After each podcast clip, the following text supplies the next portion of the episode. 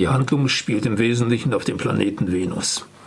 Die Menschen haben das Sonnensystem weitgehend erobert, Planeten und selbst kleine Asteroide sind bevölkert.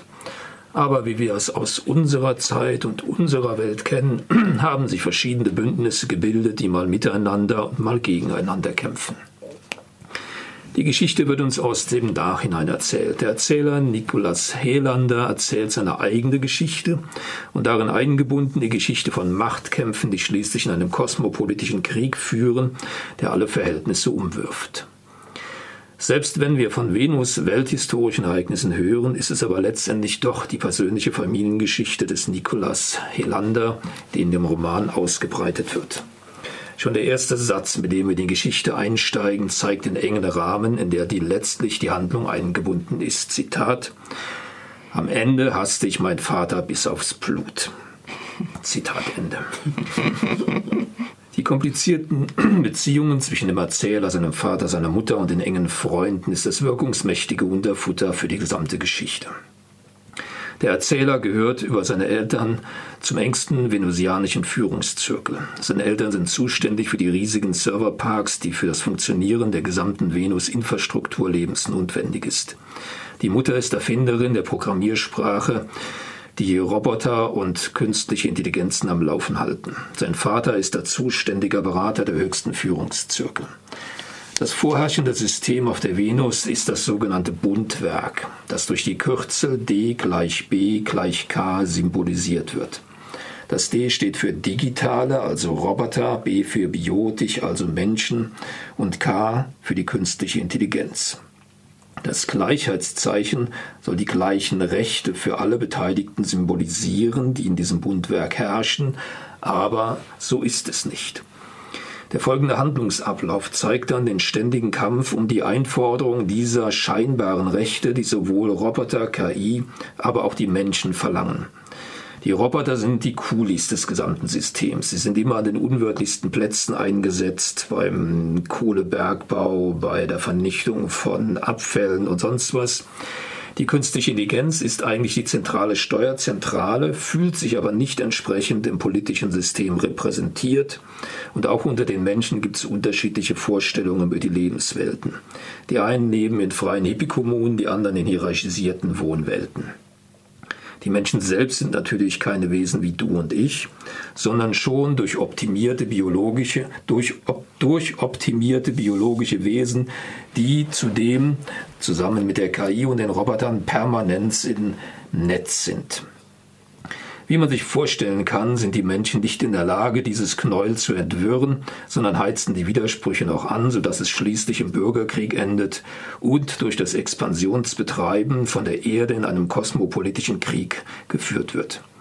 Wirklich intelligent wird nur die künstliche Intelligenz dargestellt. Das wird auch nach der Katastrophe durchaus von den Menschen anerkannt, wo an einer Stelle festgestellt wird, dass man zu wenig auf die Ratschläge der künstlichen Intelligenz gehört hat, aber da war es schon zu spät. So als kleine Illustration, wie die künstliche Intelligenz auch in diesem Roman dargestellt wird, gibt es ein paar Sätzchen. Dieser Erzähler spielt auch eine richtige äh, Rolle ähm, für seinen Vater, der wie gesagt in diesen Führungszirkeln ist und hat oft die Aufgabe, Kommunikation mit diesen künstlichen Intelligenzen aufzunehmen. Und an der Stelle, die ich jetzt hier vortrage, findet zum ersten Mal ein Kontakt zwischen ihm, also dem Erzähler, und einer künstlichen Intelligenz statt. Und das äh, lese ich jetzt mal kurz vor. Kerzengerade und doch nicht steif, die Knie nah beieinander, saß da also ein Mädchen mit höchstens 14 Jahren.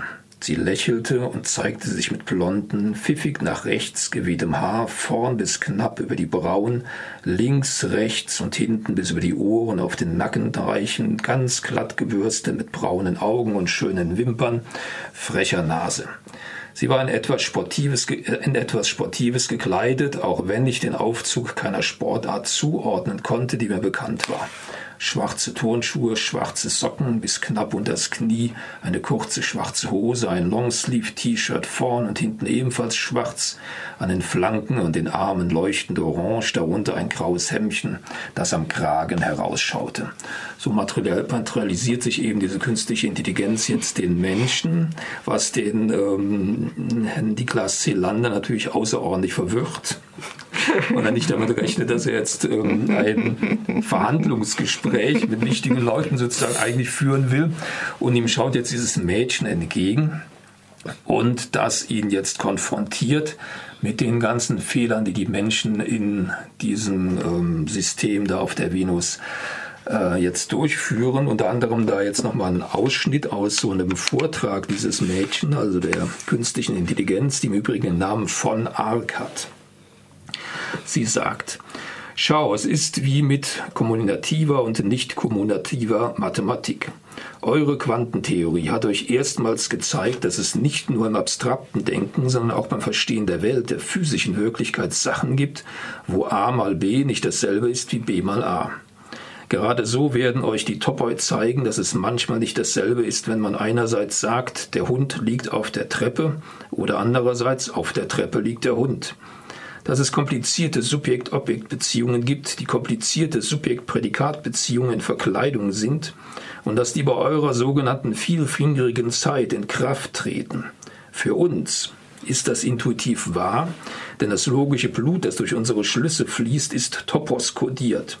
Aber ihr schleppt Vorurteile mit ungeprüften Prämissen, und wenn man sie euch ins Gesicht, ins Gesicht sagen würde, würde das Verständnis daran scheitern, dass ihr ohne Hilfe von bestimmten Abstraktionsmitteln gar nicht anders denken könnt als in diesen Fehlern. Soweit die künstliche Intelligenz in Form dieses Mädchens. Der Niklas Helander sagt darauf, das klang nicht unvernünftig und fragt dann, was jetzt äh, weiter geschehen soll. Also eine interessante Debatte, die jetzt an verschiedenen Stellen so fortgeführt wird. Das äh, ist jetzt nur ein Beispiel von dem Ganzen.